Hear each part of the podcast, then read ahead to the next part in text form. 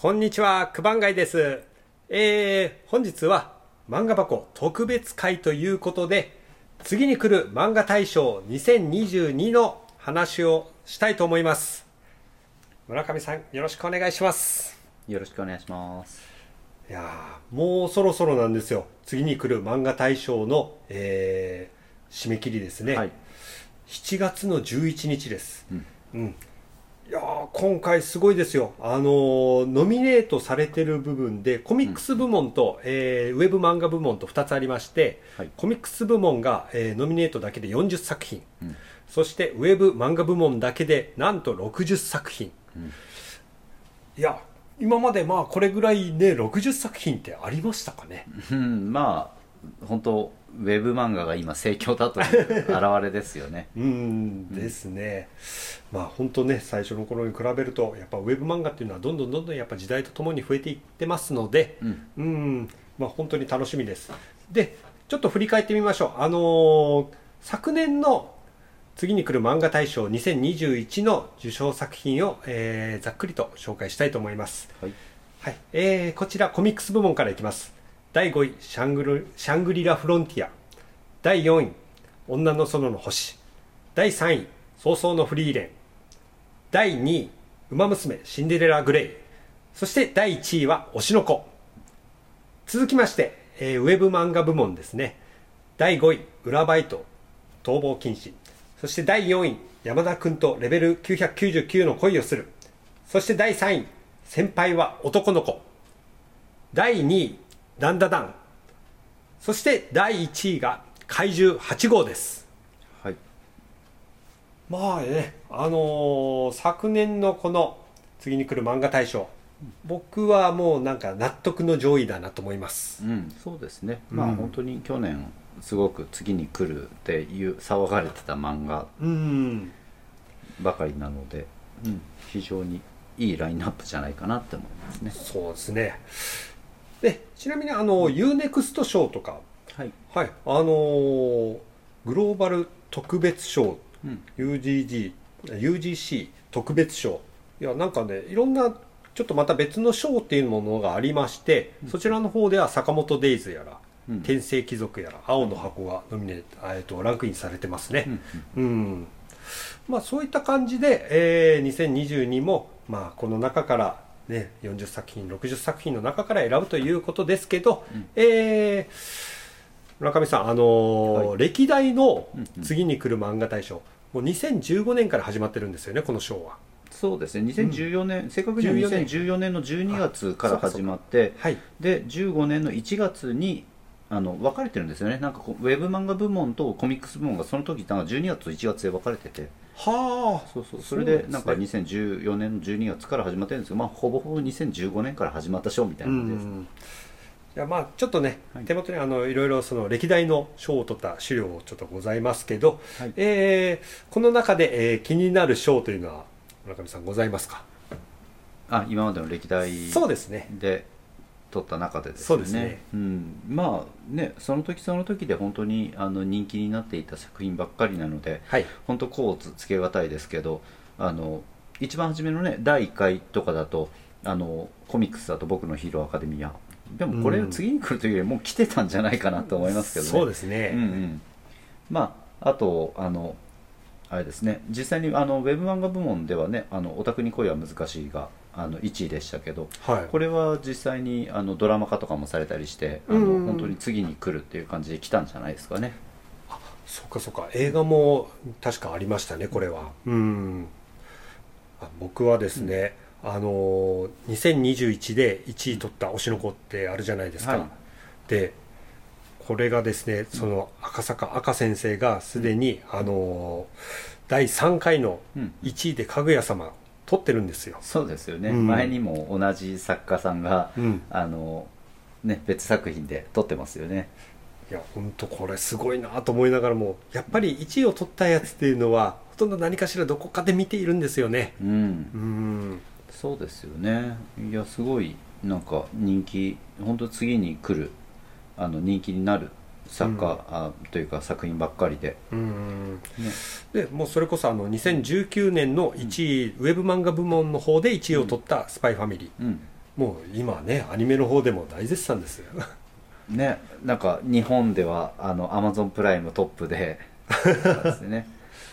アマゾンプライムでしたかね。まあでもいやあのねもうねアほとんどのマゾンプライムだけじゃなくて、うん。配信トップで、他のやつはねあ他のやつ他の国では、うん。あの「スター・ウォーズ」が1位なのに日本だけは「スパイファミリー」が1位だというね あの日本のアニメの強さみたいな感わかりやすいですよね、うん。でも。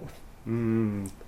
じでしたよね。うん。うん、あとは自分が気になったというかあそうだよなって思ったところでは2018年のあの、まあドクターストーンああはい。はいはいそうコミックスの2位のドクターストーンとかはすごく人気が出てましたし、うん。あとウェブ漫画部門のねあの極主不動もねあれもドラマとかいろんなところで人気になってますよね実あれ際に。はいろんなメディア全部成功してるんじゃないんですか、そうですよね、うん。なかなかいい感じですようね、ん。うん。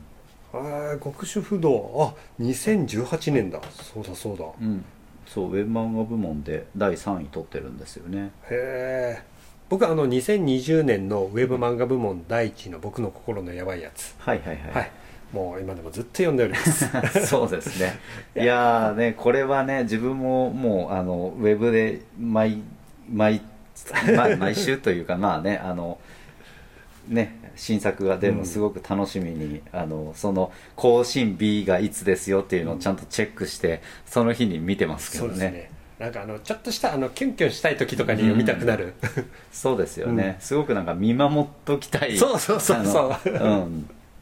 そう。いやそういう意味で言うと今青春もので、うん。あのすごくいいっていうと青の箱とかすごくいいって言うじゃないですか。いいですよ。そう。自分正直 あの僕の心のやばいやつの方が、あの好きなんですよ。こっちの方があの見ま見守りたくなる恋愛なんで。そうですね、はい。あの特にあの主人公の彼が、うん京太郎でしたっけ？そうそう中二病臭いところがなんかすごくいい親近感湧きますね。そう湧きますよね。いやでもあの関数重ねてねどんどんどんどんやっぱ距離がこう近づいてたのかな離れたのかなっていうところでも、うん。まだまだちょっと目離せないところありますからね。いやいいですよね、うん。まあね作家のあの桜井紀夫先生はね、はい。あの三つどもえとか、はいはい、はい、書いてたあの本当ちょっとこうあのなんですかねあのエロギャグというか、まあね、ものすごくエッチではないけども、うんなんかギャグでそういうちょっとほんのりとしたあのエロも盛り込んだりしてた作家ですけどこんなにあの、えー。キュンキュンするようなあの、うん。ラブコメを描けるんだなっていうのはちょっとびっくりですよね。いやあのねチャンピオンの方のそのうん。漫画クロスですかね、はいはい。あーやっぱあのそれをちょっと見始めた見始めたのがこれがスタートだっていうのはちょっとあるんですよね僕は、うんうんうんでも本当この順位見てるとジャンプだけじゃなくてやっぱいろんな部門からいっぱいノミネートしてこうやってランクインしてますのでうん、うんもうこれ2022年も本当期待できるなと思います。そうですね、うん2022年の方も非常にいい作品がいっぱいノミネートされてますもうん。ね、このねあの2019年の,、うん。あのウェブ漫画部門のこの「蝶よ花よはい」これはご存知ですか？はいまあこれは、うん、自分は一応今のところ配信されているものは全部読んでるっていうぐらいに好きな作品ではありますね。ああ。うん。いやいやいやいやもう、ね、この辺りの漫画とかはどちらかというと、あのその自分の実体験をリアルに、でもその暗くなりすぎずにっていうところなんですまあかね、闘病エッセイですよね、はい。あの作家があの難病の大腸とか腸の方の難病を患っていてはい。でその闘病漫画としてあの、描いてるわけですけど、はい。まあ、それをギャグエッセイとして、うん。うん。あの描いてるわけですよね。すごいあのあんまりこうなんですかね。本当に多分難病を指定されてるような病気になってる方々ってものすごく辛いあのうん。闘病生活だと思うんですよそれをそそのあんまり辛く感じさせないというか、うんあのどちらかというとやっぱりなんか少しねこの漫画に関してはギャグというものを織り交ぜてうん。あのちょっと面白おかしく描くけどもあのしっかりその情報としては、うん。その病気についてこういうことがあるということを知ってもらう。そういう要素はもうしっかりと伝えてきてくれてる漫画なので、うん。うん、なんかね同情してほしいとかそういう感じではないですよね。やっぱりそのあの病気に対する理解度を高めるという意味ではすごくいい漫画だなと思いますね、漫画のスタイルとしては新しいですよね。新しいですね。まあうん。普通に自分はなんかこの漫画はその病気について別に知りたいと思って見てるわけではなくて、はい。単純的にギャグエッセイとして面白いから見てるっていうのがありますけど、はい。うん、普通に本当に読み読み物ギャグ漫画として見て面白いです、いいですね。えっとこれはあのアプリの方で読めますかね？アプリで読めますね。うーん。ちょっと僕ね何かで途中で止まってしまったので読みは続けたいなとは思いますけど、うん、やっぱこうやって見るとやっぱりコミックス部門とウェブ漫画部門っていうのはちゃんと分けてたのはいいことだなと思いますね。そうですね、ううん。んやっぱりね今すごくあの漫画アプリ系はい。があの非常に多くいろんな出版社から出されていますので、うん。まあ、その中であの気軽に読めるあの、うん。別に雑誌の方を本屋さんで買って、ね、読むってなると大量にその出ているいろんな各社の雑誌を全部買うって大変ですから大ね、変ですね、うん、それから 考えるとあのウェブ漫画系は大体1話無料その時やってる連載は無料で読めたりするので、うん。まあ、そういう意味で敷居は低いですよね。うんですね、うん。じゃあこれを踏まえた上でちょっと2022のあの予想をそれぞれしてみましょうか、まあ、予想というか、うんうん。まあ、自分らが投票したものを、うんうん。はい、実際九番街さんもはい。ももう投票済みです。う終わったんですね、はい。えじゃあこれはどうしましょう？あの僕から発表していいですか、あどうぞどうぞ。えー次に来る漫画大賞2022のコミックス部門からじゃあ発表させてもらいます。えーとですねまずは、えー前にも漫画レコで、えー発表させていただいた「くじま歌えば家ホロロ」うん。はい面白いです。即入れました。そね。はい。そしてですね、あのもう一つ「これ書いて死ね。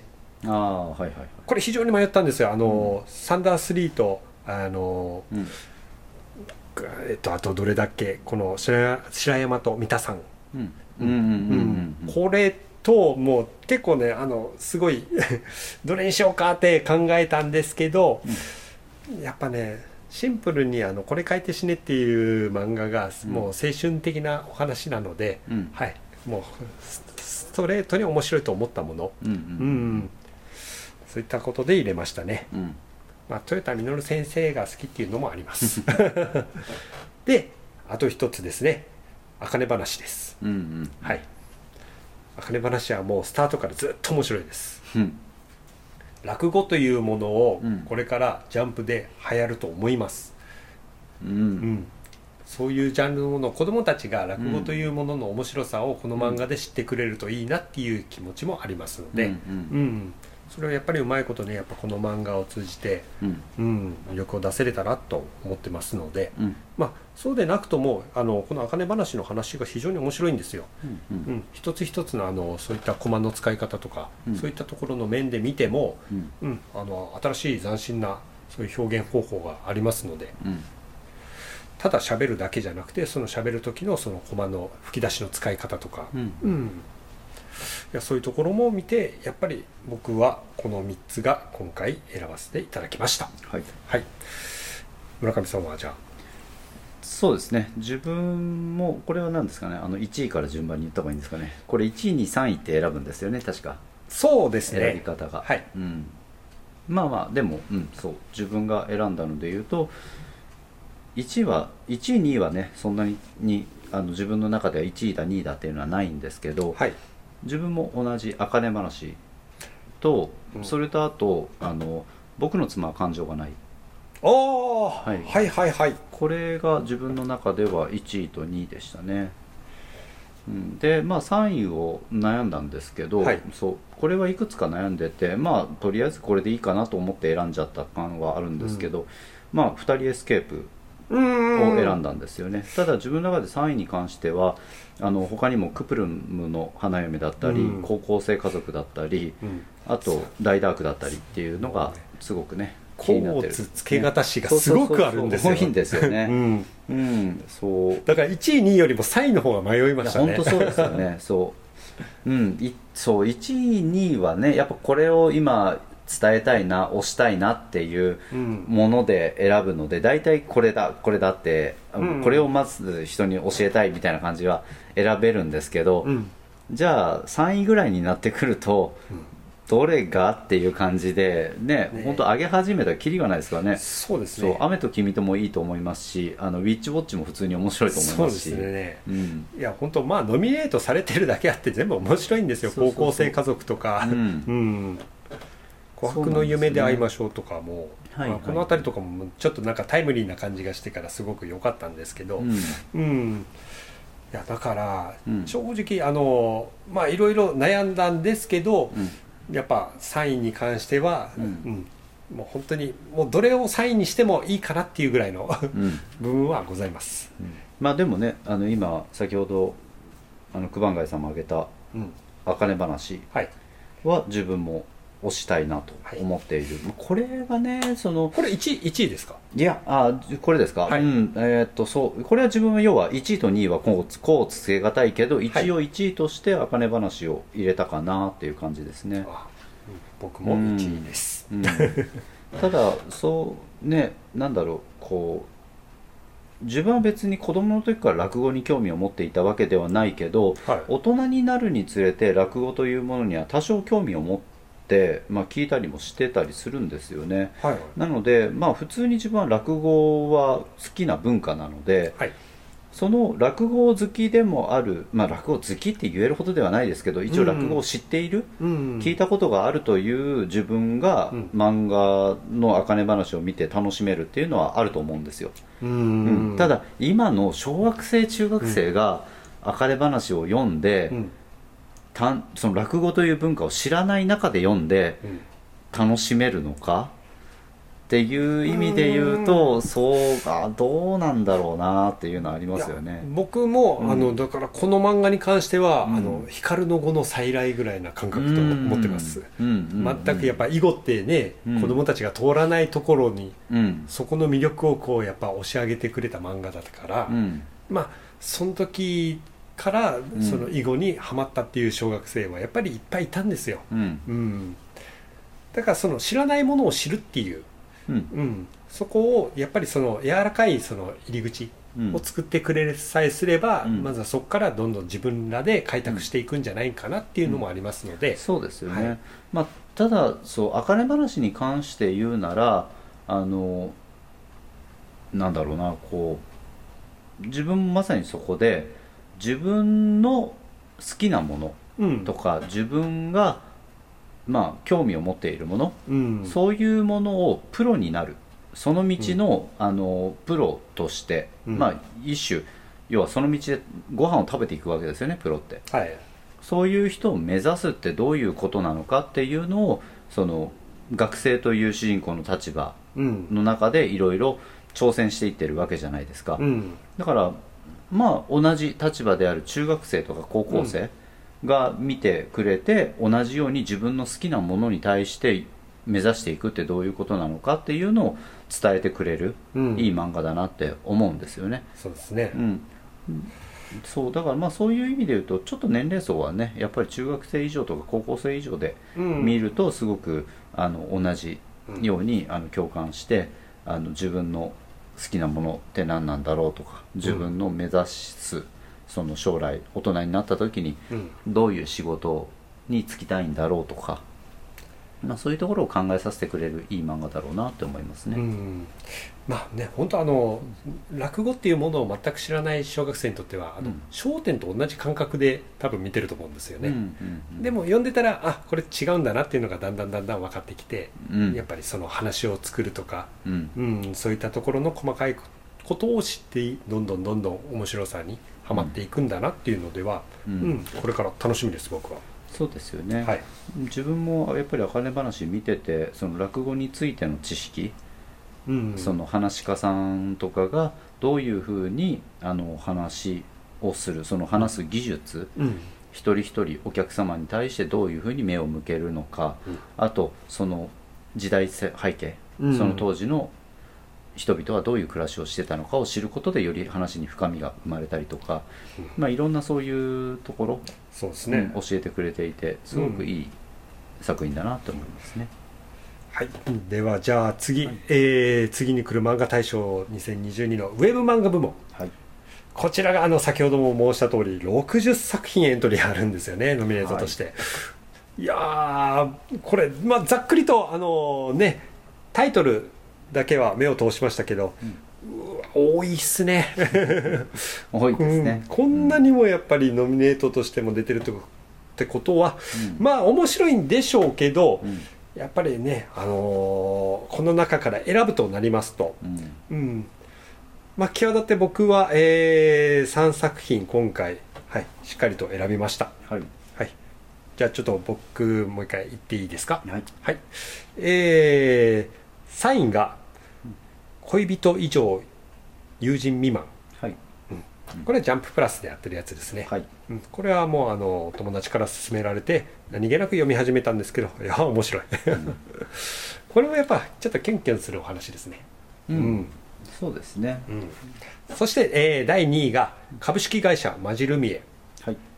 これはあのちょっとアニメを見てる感覚に近いですね。うん。うん要はその魔法少女と株式会社っていうそういうなんか、ねあのベンチャー企業っていうのを一緒にした時にしっかりとこう考えることがあるっていうまた新しい見せ方のある漫画です、うん。そして、えー第1位、うん日本三国。うん。うんはい、こちらは漫画1で連載されております、うん。もうあのスタートからとんでもない漫画です。あの日本が3つに分かれて、うん。うん、でそこの中で、まあ、覇権を争ってっていう話なんで、うん。はい、これはまあいずれあの漫画レポの方で僕話したいと思いますので、はい、こういった感じになりました。そうですね、はい。じゃあもうこれは漫画レコで話すということで。話したいですね。いや、うんここで話したらちょっとですね。もういろいろ言ってしまいそうですから。じゃああのそれはまた今度ということで。はい。じゃあ村上さん、えーウェブ漫画部門の方ではい。3つお願いします、そうですね。3位から言った方がいいですか？あいいですよいいですよ。はい。おじゃあ願いします。まあとりあえず3位からということで。はい。で自分は3位は、えー、とラーメンあかねこ。はいはいはいはいはい、えラーメンあかねあ本当だあった。そうラーメンあかねこがノミネートされてたのでなんか、うん、なんとなくその、うん。応援したい、うん。そう漫画だなという感じですね。なんだろうなラーメンのあかねこななんすかねその特別漫画としてうん。ものすごく他の漫画と比べて秀でてるとか、うん。これをあのうんなんかな次に来る正直次に来る漫画かどうかって言われるとあれなんですけど、うん。まあねぶっちゃけ猫漫画ですよね、うん でもなんかうん。毎年そうなんですけど、うん。応援したくなる漫画ってあるじゃないですか。そこなんですよ。そこに引っかかったんですね。まあこれはね完全に自分の趣味でっていうことでの あの応援したくなる漫画、うん。やっぱり猫好きであり猫漫画好きとしては、ラーメン赤猫はちょっと外せないなっていうのがあるので あのなんかそれでおすすめしたくなる漫画ですね。3位っていうのがまたねそういった部分では選びやすいところはありますね。そうですね、まあ、単純的にそんなにあの掘り下げて話すつもりはないので あの内容だけざっくり話をすると、はい。あの猫がやってるラーメン屋さんのお話です。以上です。もう本当それそれだけです、うん、そう。ね。まあでもねね猫というくくりでね、猫科の虎も出てきますからね。そうですね。ねあれもすごいですよね。なかなかね猫科くくりでそこ持ってくるのかみたいな感じもありましたけど。いや村上さんがねやっぱ猫好きだからですね、そこは。そうですね。外せないところはありますよね、うん。ありますね、うんじゃあ次は。はい。第2位は、はい。えーと「作りたい女と食べたい女」えー、作りたい女。あはいはいはい、これはうんなんですかね。こう LGBT うんとかも取り入れたような漫画になってますけど、うん。まあそれ以上にやっぱり単純的にそうあの、うん、女性ってこうあるべきだみたいなところのあの悩み女性に向けられる女性って何なのか、女性税え女性像をあの女性に対して押し付けてるんじゃないのか社会とかうん。周りが、うん。でそういう目線からあの本当にただ単に食べるということ。うん。うん、その女性だから小食なんじゃないかとか、うん。女性よりも男性の方がより多く食事を食べるんじゃないかというような思い込みですよね、そうですね、うん、そういうところのそういうまあそ本当にただそれだけのことが自然と世の中にあのみんなやってしまってるんじゃないか。うん。思い込みですよね、うん。相手を相手に対して目を向けるというよりも、はい。性別というものに対して目を向けてしまってあ自分の価値観を相手に押し付けているのではないかそういうところをすごく気づかせてくれる。で、うん。そのこうあるべきだということですよね、世のうん。世の中の人たちが思っているあのこうあるべきだという価値観ってそれって何なのかっていうことですよね。そうですうん。ね本来そういうものはない、うん。うん、そう。こうあるべきだはないし、うん。どうありたいかは自分で決めればいいし、うん。うん、それを自分以外の人間に押し付けること押し付ける権利なんていうものは一人一人に皆さんにもないしうん。そういうところを気づかせてくれるいい漫画だなと思いましたね、そうですね。まああのこうあるべきだじゃないんですけどうん。タイトルだけ読むとうん。グルメ漫画に見えますよね。うん、そう。まあグルメ漫画ではないんですけどね。そうそうそう,、んだからこうかなみたいな感じで入り込むとそうそう。うん。また違ったところの、ん。はい。そうですね。題かける漫画です、こちらは。うん。さあ、はいで第1位をお願いします、うんそう。今3作品あげるじゃないですか、はい。で今気づいたんですけど、はい。全部グルメ漫画だなっていうのはちょっと思いましたね。そうそう。なんかそういや確かにグルメ系の漫画結構読んでるんですけど3作ともにそうなってるなって今気づきました。いえいえいえ、うん。それはもうね、ではい。やっぱり無意識ですよ、はい。無意識ですね。はい、はい、で1位は何かというと、はい。えー鍋に弾丸を受けながらですねああもうこれはねうん。村上さんずっと言ってますもんね、そうですね。これは面白い。これはおすすめです、うん。うん、何が面白いってねもう導入部のところで全部持っていったなっていう感じですけど、あのもちろんその漫画のストーリーはい。この漫画がテーマとしていることっていうのはすごくあの面白いし、うん。世界のグルメはい。を知る。うんというところでものすごく面白いんですけど、はい。それ以上に、はい。あの導入の部分で、はい。あのこのこのまあえっ、となんですかねえこれも一種エッセイというかノンフィクション？その原作のあの青木さんが経験されたはいはい。世界中を飛び回りながらあの経験されたことを原作として描いているのであのノンフィクションなんですよね、そうノンフィクションなんですけどそのその中の一つ描描くとか説明の一つにこのこの漫画の作者原作者は、うん。あの美少女成分を過剰に摂取しすぎたがために 世界の全てが美少女に見えるということでその漫画に出てくるあの人物は全て美少女ですっていうこのこの入りが全て面白いという。まずそれを頭に入れておきながら読まないと、この漫画はどうして美少女しか出てこないんだろうっていう。いや本当そうなんですよね。あのそその説明から入るところがうん。すごくいい,、いいなっていうのがあってそうですね。であ あの第1話を読ん、まあ、ネットで無料で読めるのでぜひ見てほしいんですけども、うん。あの第1話の中であの世界が世界の人たち全て自分の周りにいる人たち全てが美少女に見えてくるっていう話をして周りに美少女に囲まれてるうん。コマの次のコマにうん。現実はこうですみたいな ちゃんと現実のあの絵が描かれていてでその現実では隣にいる自撮り棒を持ってる女性が実はショットガン持ってるとか あのショットガン持ってる男性が自撮り棒を持ってる女性美少女に見えるというこの脳内変換のやばさみたいな。なんかあの VTuber の人が一瞬こうパッと本性が出てしまう感じが。そのコマを見た時に、うん。あこの漫画面白いと思っていやでも本当そうですよね。あの鍋って聞くんでまあグルメ漫画かなってこう思う方もいらっしゃいますけど、うん。弾丸。うん。ね弾丸ってところがまあこの漫画の肝でもありますもんね。うん。ね、やっぱ弾丸を受けながらって書いてるところがこの漫画もの肝で。であのこの漫画でねその作者が伝えたいというか一番肝になってるグルメの部分、はいはい。まあ、鍋の部分ですよね、はい。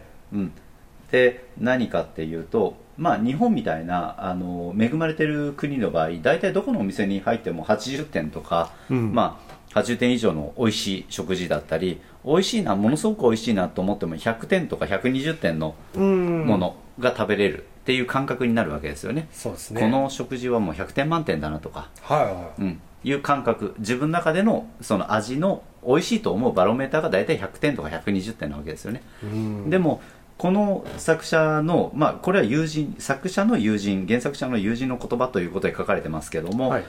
あのまあ本来うん。グルメでは赴かないようなエリア。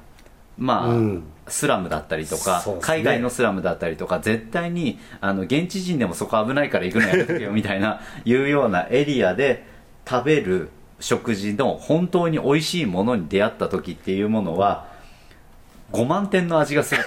あの逆にそれ以外の食事は20点だったりすると、うん。だから、海外で食べる食事の本当にうまいものに出会うか出会わないかっていうのは20点か55万点かの差があるんだっていう そのぐらいものすごく人生を変えるぐらいの,、うん。あの美味しいものに出会う可能性があるとはあやっぱその精神的に飢餓状態になっていると飢餓ではない。まあでも、うん。ひうんそうですよね。要はその生命が危険にさらされるかもしれないというようなそのお腹が空いてるわけではないけど、うんその極限状態に置かれた人間のうん。味覚というものはやっぱり変わるのかもしれないですし。そうですね、うん、まあまあでもそういう意味でその普通に普通の人が行かない、うん。観光地としては行かないようなところでの出会い偶然の出会いも含めて、はい。そういうもので食べる場所で食べる食事というものはもう日本で普通に80点や100点の食事を食べてる我々からは想像もつかないようなですね、うん、あのものすごい食事に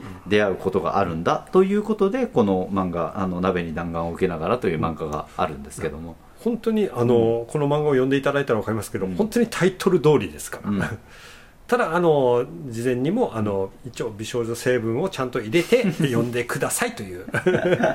そうそうそうそう。そうです、うん、いや本当すごいですよね。本当美少女成分があの強いということででもここはちゃんとそういうものをやっぱ入れるところであってこの漫画をまたそのね、うん。しまあ、深刻に見せるわけでもなくっていうところもありますもんね、そうそう。本当あのこ、まあ、コミックというかうん。漫画の方を見ていただいたら分かりますけど、まあ、普通の人だったら怖がるような、うん。あの状況屈強なあのマフィアみたいな男性に囲まれてる状況だったとしても、はい。あの私の目には美少女にしか映らないから大丈夫だみたいなあのセリフがあったりして あのいやーすげえな、そういやもう本当ノンフィクションなのに、うん。あえてそれをすることでちょっとね、あのフィクションっぽく見せたりとか、ううんん柔らかくしてますけど、ううんん。まあ、実はこの原作者さんあの北九州出身なんですよね、あそうなんですか？そうなんですよ。だから漫画の中でもい一度あの北九州のお話が出てきたことがあって。はあ、はあはあはあは。あはあへえでなんかねその描かれ方もちょっと北九州のあのスラムじゃないですけど、はい。あの北九州ってこんな街だよみたいな ちょっとやんやんちゃな感じだったりとかあと、うん。あの完全にあの北九州のあのなんですかね風俗街じゃないですけど、はい。飲み屋街の方で、うん。あのやばいあんちゃんが立っててあ今ここ通れないよみたいな感じで言われたみたいなあの。そうですね。そうそう。いやもうでもかちょっと否めないところはありますけど。でもそれがあの優しいって書い確か書いてたんですよね。要は一般の人を巻き込まないようにしている優しさだみたいな感じが考えていて、いやいやいやもうこの漫画はそうそうそう。そうそうそういうスラ今スラム慣れをした作者が海外に行って、あの食事を楽しむ漫画なので。そうですね。まあその その方がやっぱ北九州にいたらやっぱり優しく見えるんでしょうね。まあまあいやいやなかなか面白いですへー。まあ、今回あのこうやって、えーウェブ漫画コミックス部門とそれぞれね3作品ほど選びましたけど、はい。まあ、もちろんそれ以外でもちょっと気になる作品っていうものはありまして、うん。あのーちょっと1話だけ読んだんですけどうん「大丈夫クラブ」っていう漫画があるんですよ、あそれは知らなはい。いですね。あのーウェブ漫画部門ではい。はい。えーとですねレベル5あるじゃないですか、はい。が、あのー配信サイト漫画サイトであるんですよ。はい、うん、確かそれをやってるっていうのは知ってます。はい。うん。なかなかねあの見てる方が少ないんですけど、うん。まあ、その中で連載されている「はい、大丈夫クラブ」という漫画です。これがですねあの僕はあの先ほど紹介したあの久島、はいはい。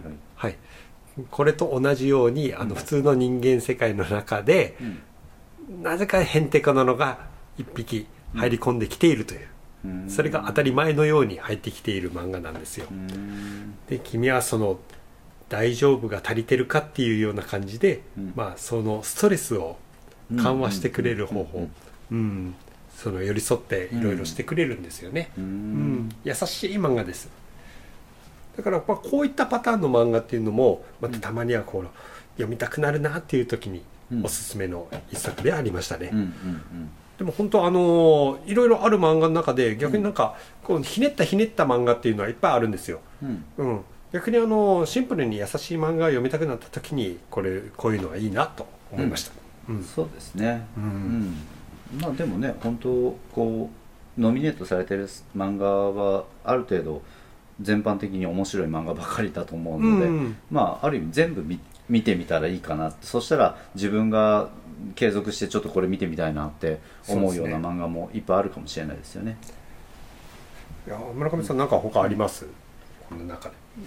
ノミネートされてるやつでですね。そうですね、ん。まあその、うん。1位2 3位関係なく、はいはいはいはい。ちょっとこれ気になるなってそうですね。まあうんそうですね。気になるな、うん、気になるなという意味で言うまあっていうか自分が見ててはい。いいなって思うやつですけど、あの星旅少年とか、はいはいはい、うん、これはですねあの単純的にあの絵の良さですね。その世界観の良さ、うん。うん。あのこの作者の方が、まあ、過去作も含めてすごく、まあ、イラストというか絵についてその本ご本人の描かれる世界観というものがとてもあの、うん、い面白いというかいい世界観を表したイラストで漫画が展開されていくので、うん。まあ単純的にその絵を見て楽しむあの、うん。その世界観をあのまあ漫画という形式ですけどもその世界観の中に何か自分が入り込んだように見せてくれて、あの面白いなというあのいい、そうではい作家さんですね。うん特にあのウェブ漫画部門って、はい。あのツイッターを何気なく見てた時に、うん。ついついたまたまこうなんかね、うんうんうんうん。ツイッターってほら4つ画像があってからはい4ページ分うん。見れるじゃないですか、うん。それを読み始めてしまったがためにちょっと読んでしまったっていうような漫画あるじゃないですか。ですね。結構この中にはあるんですよこのウェブ漫画部門の中に、うんうん。あまあそれそそれでね知ったとかいう漫画も結構あったりしますよね。ケモ夫人とかそんな感じですそうそうケモ夫人はねケモ夫人本当バズってましたよね。昔あったあの、うん。猫村さんってもうすごい古い漫あー画があるじゃないですか、はい。ちょうどあの感覚で読んでました。あそうなんですか、はい。でもケモ夫人結構バイオレンスですから。ねそうそうそうそう。だからその感覚で読んでた時に、うん。あれって、すごい方向に話がいってるぞっていう。でも今のね、やっぱうん。子たちにはこういうのが受けるんだなっていうのも少しありながらですね。うん、そうですよね。ななんかねあの、うん。本当なんか理不尽ギャグというか、うん。なんかすごいバイオレンスな感じの中での。いやね、絵に力が入ってないじゃないですか。うん。うんそうですね。違うもうストーリーというか内容に力がすごく入ってるから、うん。うん。あこういうのもありなんだなと思いながら見てましたね。うん、確かに、さあ、うん。まあ、他だとねあの自分個人的にはあの、はい。ソアラと魔物の家とか結構好きですけどね。ほほほほほ。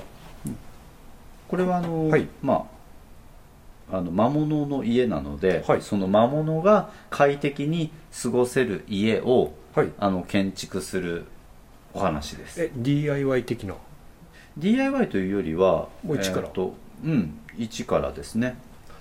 要は魔物ってねあの、うん。要はファンタジーの世界でいう魔物っていろんな種類がいるじゃないですか、はい。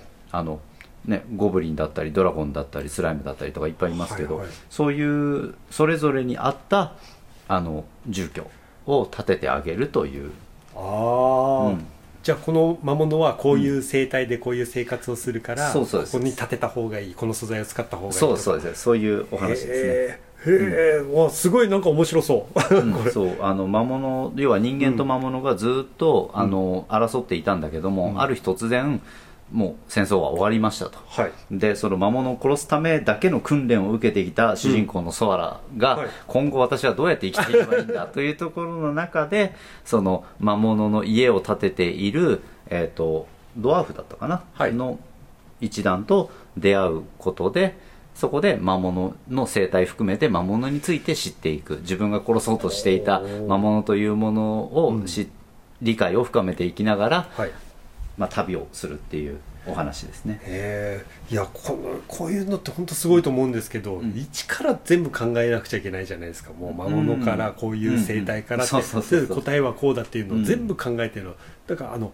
ダンジョン飯あるじゃないですか、はいはい。あれもあえてそのやっぱこのモンスターから取ったお肉はこういう調理しなくちゃいけないとか もう全部考えてるじゃないですか、まあそうですよね。こういう、うん。このモンスターはあの現実ね自分たちでいう現実だと、うん 生態的にはこの動物に近いんじゃないかとかいう想像をしながら、あのだったらこういう調理法が合うかもみたいなことですよね、うん。面白いですよね。いやなんかすごいなと本当ね、こういう方頭いいなっていつも思いますね。うん、で本当にマスターね実際にいない生態のうん。こういう魔物たちを、うん。ね本当に出てきたらこういうふうにしたらいいのかってこうちょっと考えたりもするところがあるじゃないですか、参考にはならないけど、参考についついしてしまうところはありますね。うんうんいやあれもね、はい。あのダンジョン飯の方の、はい。もうダンジョン飯の話になっちゃいますけど、はいはい。ダンジョン飯の方もあのゴーストあの、はい。幽霊を使って、うん。あのアイス作ってましたよね。あの そのねですよ。その冷気のあの寒さを利用して 何かアイスかそれ系作ってた気がするんで。すごいですよね。うん発想がすごいですよね、うん。いやもう本当昔で言えばあの茹で理論みたいにツッコミ入るところなんでしょうけど 全然そういうものを感じさせないっていうのが、じゃあまあその「ソアラと魔物の家」っていうのもそういった感じなんでしょうね。